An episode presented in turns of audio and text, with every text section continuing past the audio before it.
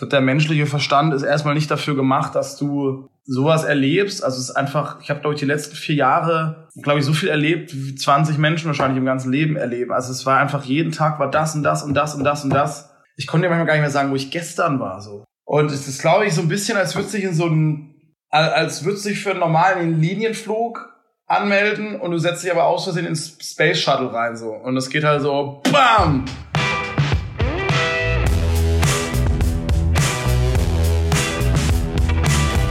Headliner Talk, der Interview-Podcast von Eventims Headliner Magazin. Herzlich willkommen zur neuen Folge vom Headliner Talk. Ähm, ihr werdet es nicht glauben, wer mich gerade angerufen hat. Also aus 80 Millionen ruft mich ausgerechnet Max Giesinger an. Das ist doch, also wenn das kein Sechser im Lotto ist, oder? Wie, wie groß ist die Chance? Ich habe gerade irgendeine random Nummer gewählt und bin bei dir rausgekommen. Ich habe dich ja gestern noch gesehen auf einer Couch in Südafrika und ähm, wie ich das jeden Dienstag tue und ähm, feiere das immer sehr ab, wie das vermutlich viele andere Leute auch tun. So, ich, ich sehe euch da immer und denke so, ey, da würde ich gerne mal mitquatschen und ähm, ich meine, das ist ja auch so letztlich so ein bisschen der Appeal des Formats, oder? Dass, ähm, dass man so als Zuschauer das Gefühl hat, ey, da könnte ich jetzt auch sitzen und mir das anhören und das sind so gute Typen irgendwie.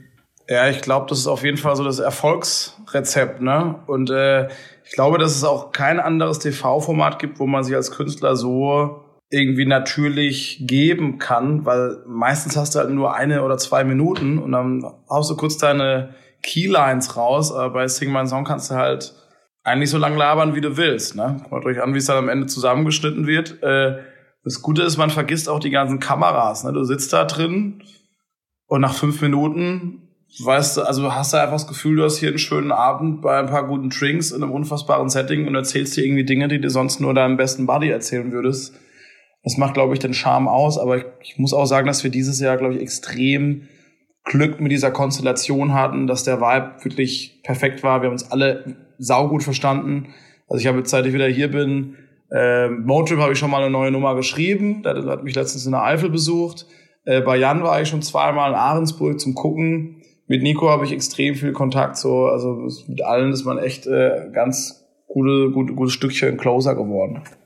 Das denke ich mir auch immer dabei, wenn man da so mit so vielen Künstlern so eng aufeinander sitzt, so viel unterschiedlichen Künstlern auch. Ähm, das muss ja auch für dich selbst dann eigentlich irgendwie so als Inspirationsquelle mega sein, dass man halt so denkt, ey, mit dem könnte ich mal das machen oder, oder auch für die eigene Musik, dass man irgendwie da so ein bisschen ja. Äh, weiterdenkt einfach, oder? Klar, also man denkt auf jeden Fall an ein paar Features. Ich habe mir auch schon überlegt, ey, so mit, mit Ilse mal so eine Country-Nummer zu machen, wäre wahrscheinlich auch geil. Also alles, was einfach sehr weit von einem selbst weg ist, ist wird dadurch total interessant und hat man dann plötzlich irgendwie auch auf dem, Schirm. Ich meine, es hat Mo hat schon ein Feature mit Paddy gemacht und so.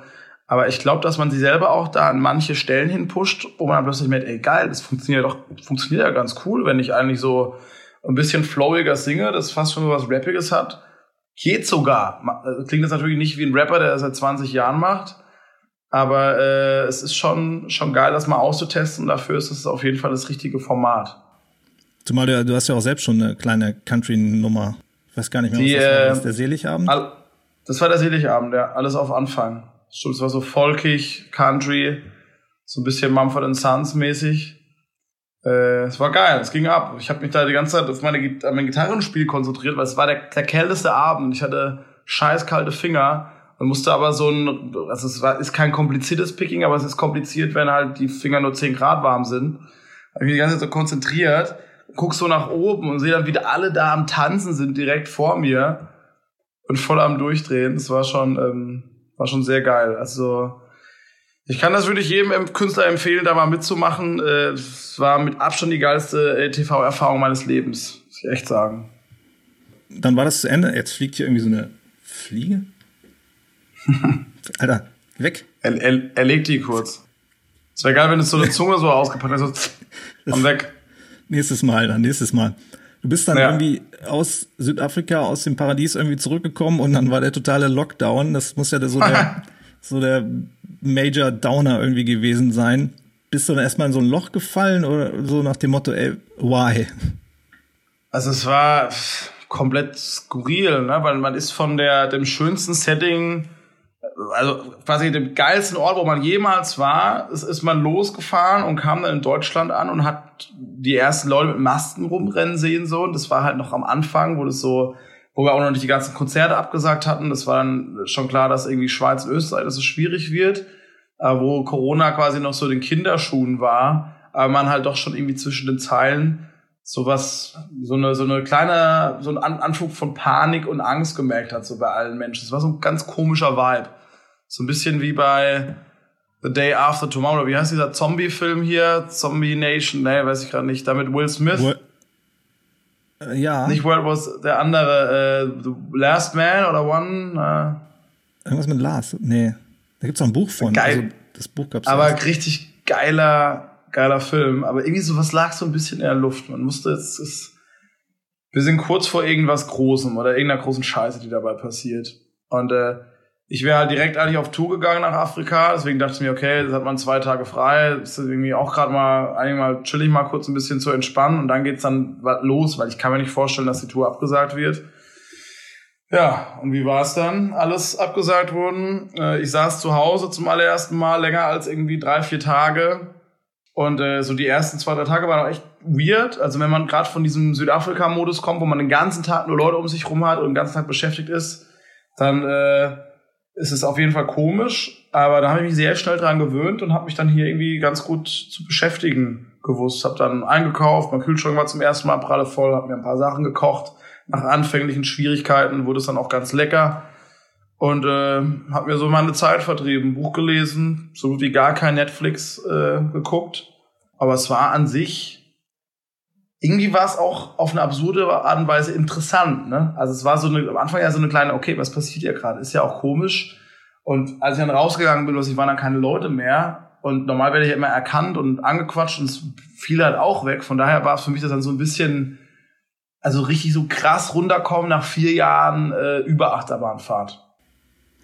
Ja, das hast du ja auch, ähm, hat man ja auch in der Folge über dich so ein bisschen gesehen, so was, was quasi mir jetzt erstmal gar nicht so bewusst war, wie, wie krass das dann halt auch sein muss, wenn, wenn du auf einmal so geht's los irgendwie, ja. ne? Und dann äh, kommst von einem ins andere und hast einfach keinen Moment mehr so für dich. Das äh, kennt man ja so als Normalo, sag ich mal, der nicht irgendwie in diesem Business so arbeitet, ähm, gar nicht. So, ja. Das muss mega krass sein, wenn du dann irgendwann das Gefühl hast, dass du so dich selbst irgendwie gar nicht mehr, kann ich, weiß nicht, verlierst oder so oder oder wie gar nicht ja. mehr oder überhaupt keinen keinen Ort hast, an den du an den du gehörst so. Ja, das, also das ist, glaube ich, für jeden Künstler auch krass, ne? Ich glaube, dass es einfach nicht natürlich ist, wenn sowas passiert. Ich glaube, der menschliche Verstand ist erstmal nicht dafür gemacht, dass du sowas erlebst. Also es ist einfach, ich habe, glaube ich, die letzten vier Jahre, glaube ich, so viel erlebt, wie 20 Menschen wahrscheinlich im ganzen Leben erleben. Also es war einfach, jeden Tag war das und das und das und das und das. So das, was man vielleicht auch gar nicht mehr so krass zu schätzen weiß, weil man einfach nie äh, eine Pause mal reingeschoben hatte, wo sich das mal alles mal so setzen kann, ne? dann bist du so im Modus und dann, ah ja, das und das nehmen wir auch noch mit und auch noch mit und auch noch mit und manchmal wusste ich, ich konnte dir manchmal gar nicht mehr sagen, wo ich gestern war, so. Ich wusste es einfach nicht mehr. Wo warst du gestern? Ich musste mal fünf Minuten, ah ja, ah, das, ja, da, ach krass, ja klar, wir haben das gemacht und so. Und es ist, glaube ich, so ein bisschen, als würde sich in so ein, als würde sich für einen normalen Linienflug anmelden und du setzt dich aber aus Versehen ins Space Shuttle rein, so. Und es geht halt so, bam! Sowas von krass durch die Decke und ich habe in den Anfangsvideos auch gesagt, ja, das ist total, äh, ich konnte mich da ja irgendwie drauf einstellen, weil ich mache ja schon länger Musik, aber du kannst dich um sowas nicht einstellen. Das, das Leben verändert sich einfach um, um 180 Grad. Das, du führst einfach ein anderes Leben. Wenn ich draußen rumlauf, also man fühlt sich auch immer so ein Stück weit beobachtet, ne? Ich habe das Gefühl, wenn dich jetzt jemand anguckt, weißt du nicht, guckt er mich jetzt an, weil er oder die, weil weil es dich irgendwie vielleicht attraktiv findet, ist das gerade so ein kleiner ein kleiner Flirt oder ist sie gerade nur so äh, geschockt, weil, weil sie vielleicht den Max Giesinger sieht, immer aus der Öf Öffentlichkeit äh, kennt. Ne? Und da muss man sich, glaube ich, so ein bisschen arrangieren mit und so seine, seine Wege finden, wie man da trotzdem irgendwie runterkommt. Bei mir ist es immer so, alles, was mit Natur zu tun hat. Und wenn ich auf dem Land bin oder auf so einem Hausboot, das bringt mich unfassbar runter. Da bin ich da ganz bei mir. Und da freue ich mich danach auch wieder auf Tour gehen zu können und so. Aber da geht's dann immer drum, einfach, okay, dann hat man so das Leben, wo man dann äh, Max Giesinger ist und das macht auch mega Spaß, aber dann braucht man auch so ein Gegengewicht, wo man halt so wirklich die Privatperson auch, auch wieder komplett ausleben kann. Ne? Ich sag mal, deine, deine Diskografie, die hat das ja auch so ein bisschen so abgebildet oder heraufbeschworen, weiß ich jetzt gerade nicht. Ich meine, laufen lernen, der Junge, der rennt, die Reise, da ist ja immer Bewegung drin. Ne? So, das ist ja, ja. so ein, ein Leben in permanenter Bewegung. Jetzt gibt's die Reise akustisch. Ist, ja, stimmt. Ja. Das ist der Knaller, ist mega. Ja? Sollte man es mal. es, ohne Scheiß, ohne Scheiß. Ich, ich weiß, das sagen ganz viele Künstler immer, ne? Aber ich finde das bisher meine, meine schönste Platte. Obwohl es ein Re-Release ist, also quasi ja die Reise ist mit einem neuen Anstrich, finde ich es von der Emotionalität her super geil. Also ich habe das letztens mit einem guten Buddy, habe ich während einer Autofahrt gehört und ich war echt so, Alter, der Song ist, boah, das ist ja auch voll geil. Und der Song, oh, Alter, wie geil hat das Steffen produziert. Also das hat mein bester Buddy, der auch bei mir in der Band spielt, wie ich früher Straßenmusik gemacht habe, der hat das produziert. Also ich war auch ein paar Mal dabei und wir haben Sachen ausbaldowert und äh, Platte nochmal neu eingesungen. Aber das ist geil, weil es ist so ein bisschen wie die erste Platte, die noch so ein bisschen akustischer war. Nur mit Songs, die für meiner Meinung nach halt noch mehr auf den Punkt gebracht sind. Ja, für mich, mich hat so ein bisschen überrascht, so weil ich, äh, keine Ahnung, du hast ja öfter mal die Rocksau raushängen lassen äh, bei äh, Sing meinen Song und dachte ich, ja, Giesinger, das ist ein Rocker eigentlich. Und jetzt kommt das Akustik Ja, ja ich, also ich bin eigentlich vieles, muss ich sagen. Ich finde es immer schwierig zu sagen, so der Typ ist, ist das und das. Also macht man gerne als Mensch. Ne? Wir, wir stecken Leute einfach gerne in Schubladen, aber ich kann mich einfach mit ganz vielen Musikstilen identifizieren. Also ich, ich liebe Singer-Songwriter-Mucke und wenn es soft ist und äh, alte geile 70er, 80er Songs, Pink Floyd. Ich mag aber auch The Foo Fighters so und kann mich halt, wenn ich mich mal rockiger fühle, dann, dann liebe ich es auch einfach mal so hart auf die Fresse abzugehen. Aber ich bin auch total viel von diesem Akustik-Popper. So, da komme ich auch her. Das habe ich extrem viel gehört. Wenn ich hier sitze, dann spiele ich auch gerne mal eine Ballade nach der anderen. Aber ich hatte auch vor drei Jahren eine Rockband, mit der wir mal kurze Zeit an den Start gehen wollten, bei Rock am Ring gespielt haben. Ne? Also das eine schließt das andere dann, dann gar nicht aus und wer weiß, was bei der nächsten Platte geht. Ne? Die Akustikplatte, die haben wir ja schon quasi da produziert, als dann Singman Song erst anfing. Äh, aber da wollte ich einfach so eigentlich so viele Facetten wie möglich zeigen, obwohl mir aufgefallen ist, es doch schon alles sehr in Richtung Rock ging dann bei, bei Sigmund Song. Das ist ein Zeichen. Der Rock ruft nach dir. Ja, nur, nur will niemand mehr Rock hören heutzutage. Das ist das einzige Problem. Ne? Was? Ich glaube, Rock war noch niemals so out wie jetzt, oder? Kann man das so sagen? Also, also was, no, was neue Musik anbelangt, klar, funktionieren alt etablierte Rockbands mega. ACDC ist immer noch ACDC und Guns N' Roses. Aber so neuer Rock ist ja ist ja nicht mehr so wie in den 90ern, ne? Also ich, weiß, ich, ich würde mir wünschen, wenn das mal wieder zurückkommt. Hm. Dafür geht es bei uns live immer rockig ganz gut äh, her. Ich glaube, da sind auch viele Männer, die dann so von ihrer Frau mitgeschleppt werden, äh, kommen dann aber auch auf ihre Kosten. Sind dann, glaube ich, sehr überrascht, dass wir auch live, dass es auch mal ein paar Gitarrensoli gibt und so. Das Gesamtpaket, das finde ich nett, dass du auch an die mitgeschleppten Männer denkst. Ähm, ja, Stichwort live. Äh, du hast ja Autokinokonzerte gemacht. Ja. Wie ist das so? Äh, ich habe jetzt zehn davon gespielt und äh, ich hatte so ein bisschen Zweifel. Also ich, ich wollte es machen, einfach als Erfahrung, weil ich Interesse dran hatte, wie es ist. Aber ich habe mir es schon super komisch vorgestellt und dachte mir auch, oh, das könnte vielleicht für mich als Künstler da oben einfach schwierig werden, weil halt die Connection fehlt und alles, was halt so ein Live-Konzert ausmacht, da nicht stattfindet. Ne? Kontakt zum Publikum, du siehst Leute, wie sie sich bewegen, das nimmt dich wieder mit und du hast wieder mehr Energie, weil du den Vibe spürst und so.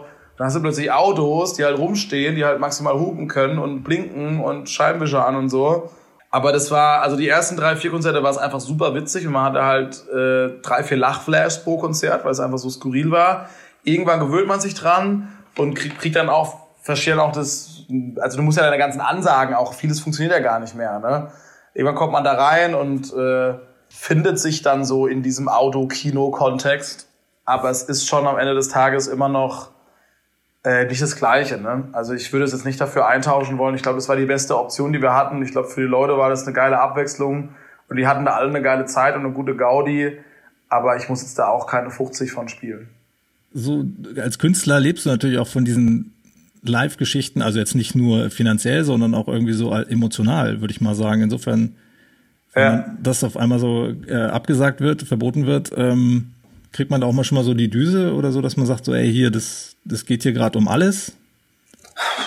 Also Die Düse, also jetzt wegen meiner Existenz so, habe ich jetzt nicht bekommen, weil ich, ich wollte nächstes Jahr eh einen Break machen und dachte mir dann so, okay, jetzt ist der Break quasi vorgezogen und ich mache dafür halt wieder nächstes Jahr dann Action. Deswegen war das für mich irgendwie so relativ easy. Aber mir tat es halt für meine Jungs halt super weh, die dann halt nicht mehr losfahren konnten und die leben halt vor den Konzerten. Ne? Die haben dann nicht noch irgendwie Radio, GEMA oder sonst irgendwas. Und für die habe ich auch primär die Rad, äh, die Outdoor-Konzerte gespielt, dass die mal wieder rauskommen, dass wir mal irgendwie wieder ein bisschen Kohle verdienen können, weil bei den Künstlern bleibt da jetzt nicht wirklich viel hängen. Ne? Das ist, äh, du kannst ja nicht viele Autos auf den Platz stellen und hast ja trotzdem irgendwie ein großes Team. Also das hat man dann schon mehr für die für die eigene Crew gemacht auch. Aber es war, aber ich muss auch sagen, es ist auch geil, mal wieder Musik zu machen. Es hat mich da schon wieder auch so, äh, ich hatte danach wieder echt so vier, fünf Tage so, war ich so gehypt, so geil, endlich wieder draußen gewesen, so. Das ist, ist auch schon wichtig, ist schon so ein Lebenselixier, hast du recht. Ähm, wie ist das so? Äh, bist du äh, auch noch ein passionierter Live-Konzertgänger? Also als Fan? Oder ich glaube, du hast auch gesagt, du hast gar nicht so viel Zeit dafür, ne? Ja, also wenn du selber im Jahr irgendwie 80 Konzerte spielst, 90, manchmal haben wir ja sogar 150 bis 200 gespielt, da war ich meistens immer froh, wenn ich einfach mal zu Hause irgendwie auf der Couch war oder einen Gesellschaftsspielabend hatte oder in einer, in einer Bar rumlief. Aber es war schon so, dass ich mir trotzdem drei bis vier Konzerte im Jahr, glaube ich, noch reingezogen habe. Ne? Also klar sieht man seine, guckt man die Voracts an und, und bei Festivals die Leute, die da nach einem spielen, da sieht man ja eh dauernd Konzerte. Aber ansonsten äh, würde ich natürlich immer gern zu den meinen Lieblingsacts gehen. So, die sind ja dann nicht so oft da, ne? Aber wenn jetzt irgendwie keine Ahnung, Bon Iver irgendwo spielt so, das möchte ich mir dann schon geben. Aber ich gucke jetzt nicht einfach so, ich denke, ach, das könnte ja vielleicht interessant sein, jetzt gehe ich da mal hin, dann gehe ich nicht auf ein Konzert. So, das muss ich dann schon richtig flashen. Ne? So John Mayer, sowas würde ich mir da gerne mal reinziehen. Gab es in der Vergangenheit so äh, sozusagen Erweckungserlebnisse für dich? In Form von Live-Konzerten, dass du da warst und das, Alter, das war gerade das Geilste, was ich je äh, gefühlt habe. Ja, das war aber alles so mit 15, 16 rum. Da so meine ersten Konzerte. Da fand ich aber selbst so eine Queen Tribute Band super geil. Also das war glaube ich eines der ersten ersten Konzerte, die ich jemals gesehen habe und das war dann für mich so wow, super krass, ey. Also man ist ja da total begeisterungsfähig noch. Und dann habe ich mit The Hooters gesehen in Karlsruhe, weil ich mit meiner Mutter immer früher gehört habe und äh, wo war ich noch? Silbermond, so als Teenie bei Das Fest, hat da Wisdom Temptation gespielt aber, aber es waren eher so die kleinen Konzerte, die mich damals so abgeholt hatten, mich dazu gebracht haben, so da mehr dran zu bleiben. Es waren so kleine, so kleinen Clubs in Karlsruhe, wo da so krasse Singer-Songwriter waren, die da 25 Leuten gespielt haben, was die Seele aus dem Leib gesungen haben. Ich dachte mir so, boah, Alter, krasser, krasser geht's gerade nicht. Das habe ich auch eigentlich eher mal so schnuckeliger gemocht. Und für dich selbst, wenn du auf der Bühne stehst, was, was gibt dir das? Ist das, also bist du dir bewusst, okay, das ist jetzt hier gerade Arbeit, das ist ein Job, so, das ist mein, mein Leben so, oder verlierst du dich dann auch mal irgendwie in, in so einer Show, wo man dann irgendwie am Ende vielleicht gar nicht mehr weiß, ey, was ist heute passiert, so wie du nicht mehr weißt, wo du gestern warst manchmal? Also das ist so der best possible case, ne, wenn man sich wirklich verliert und das einfach so wie so ein Rauschzustand ist und denkst gerade so, ey, what the fuck, geiler kann es gerade nicht werden. Das äh, hat man hat man schon mal, aber jetzt auch nicht immer. Ne? Es kommt immer drauf auch auf die Gemütslage gerade an, wie du halt so drauf bist. Ne? Hast du jetzt schon vier Konzerte davor gespielt? Wie war dein Tag? Wie kommst du rein? Wie reagiert das Publikum? Das ist immer so von ganz vielen Parametern abhängen und da gibt es ganz viele verschiedene Stufen, wie ich ein Konzert wahrnehmen kann. Mal auch schon Konzerte gespielt, wo ich dachte, das ist gerade, das ist gerade fucking Arbeit. So, ich muss jetzt, äh, ich habe noch eine Stunde vor mir und es macht einfach gar keinen Spaß, weil die Leute gerade dabei essen oder so. Also früher, als ich 21, 22 war, man war so gebucht als ja, aber nicht so nicht so laut, ne? Und da war das halt pure Arbeit. Vielleicht hatte man einen Buddy dabei, mit dem man mal kurz ein bisschen so Soli hin und her gespielt hatte. Aber da ist das, was jetzt passiert, natürlich schon schön, dass die Leute zu meinen Gigs kommen, weil sie meine Musik hören wollen. Und äh, dann siehst du so die Gesichter, die Leute strahlen durch diesen frenetischen Applaus und es ist dann schon einfach, ich stehe dann meistens immer da und kannst auch immer wieder nicht glauben, dass mir denkt, das ist doch, wie geil ist das gerade? Und wenn dann so ein Part kommt, wo man dann denkt, boah, das Arrangement ist ja sowas von genial, dann bin ich echt immer wieder ergriffen vom Feeling hast du auch in dem Moment, ist dir bewusst, dass du quasi für die Menschen singst und die quasi damit auch was bewegen kannst, indem du denen, keine Ahnung, ein, ein schönes Gefühl gibst, die mit einem äh, Lächeln äh, die Nacht hinaus lässt, dass man halt, also ist dir bewusst, dass du als Künstler dann quasi etwas Gutes tun kannst, weil die dann irgendwie gut drauf sind und dann vielleicht auch das ausstrahlen und weitergeben an andere so. Also hat man so dieses, so dieser positive Virus-Effekt vielleicht. Ja, Also ich glaube, für mich ist das Allerwichtigste, dass die Leute einen guten Abend haben. Ja, und so gestalte ich auch meine Show. Es gibt ja andere Künstler, die gestalten ihre Show so, dass sie den möglichst geilen Abend haben und halt nur das Zeug machen, was denen halt jetzt am meisten Bock macht. Und ich gucke halt, dass ich natürlich Dinge mache, die mir Spaß machen, aber auch gucke, was führt jetzt dazu, dass die Leute einfach einen super geilen Abend haben. Welche Aktionen kann man machen, welche Mitmachgeschichten, die einfach witzig sind. Die macht man natürlich aber auch dann, wenn man sich jetzt an einem Tag vielleicht nicht nach Mitmach Dude anfühlt, aber da ist mir so das große Wohl des der Konzertgänger ist mir dann wichtiger als mein eigenes Finden. Also, aber meistens, also ich habe dann auch schon so einen Drang, dass ich will die halt richtig an den Eiern bekommen und dass die eine geile Zeit haben, dass die wirklich am Ende einfach rausgehen und sagen, ey, das war jetzt ein so geiles Erlebnis, ich bin happy und ich trage das auch jetzt mit in die nächste Woche. Das ist für mich dann schon wieder so eine Genugtuung, wenn ich das irgendwie spüre, dass es mir auch wieder sehr viel gibt so. Also ich muss mich dafür jetzt nicht verbiegen. Es ist eh in meiner Grund-DNA drin, dass ich will, dass die Leute einfach einen geilen Abend mit mir haben, mich auch ein bisschen kennenlernen. Max Giesinger. Hey, I wish you something. And I wish you something too. Gut. Mach's gut. Alles Gute. Ciao. Dir auch. Tschüss.